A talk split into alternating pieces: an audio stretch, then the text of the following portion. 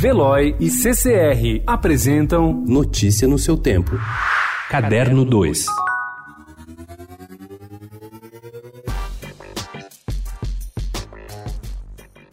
A saga dos espanhóis em fuga pela Europa e sua posterior acolhida no Chile é o tema do novo livro de Isabel Allende, Longa Pétala de Mar, lançado neste mês no Brasil. A escritora chilena se baseou nas histórias reais dos imigrantes e do poeta Pablo Neruda para recontar o episódio no ano em que completa oito décadas. Com o fim da Guerra Civil e ascensão do franquismo, milhares de republicanos estavam vivendo em campos de refugiados na França em condições precárias. O presidente do Chile, na época, Pedro Aguirre Cerda, nomeou Neruda cônsul especial para a imigração espanhola com sede na França.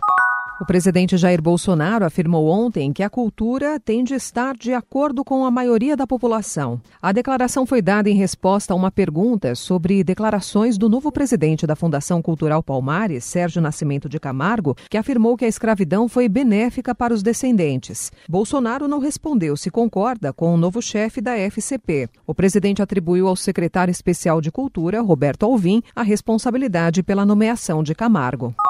Um assunto mobilizou o meio literário essa semana e dominou o debate: a escolha da poeta americana Elizabeth Bishop como homenageada da Flip 2020. Bishop é uma poeta reconhecida no mundo todo, premiada e estudada. Ao longo da semana, escritores se manifestaram contra a homenagem, contra a poeta ou contra a homenagem neste momento.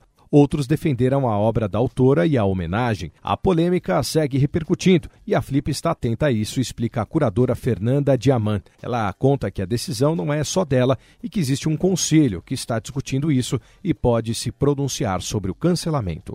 Machado de Assis sempre desafiou o ilustrador Cássio Loredano. Como leitor, ele ainda se fascina com a escrita precisa, elegante e sarcástica do autor carioca. Como caricaturista, Loredano se surpreendia cada vez que fazia um novo trabalho. Machado aumenta de importância a cada releitura, conta ele, cujo primeiro desenho do Bruxo do Cosme Velho data do início dos anos 1970. Notícia no seu tempo. Oferecimento de Veloy. Piscou, passou.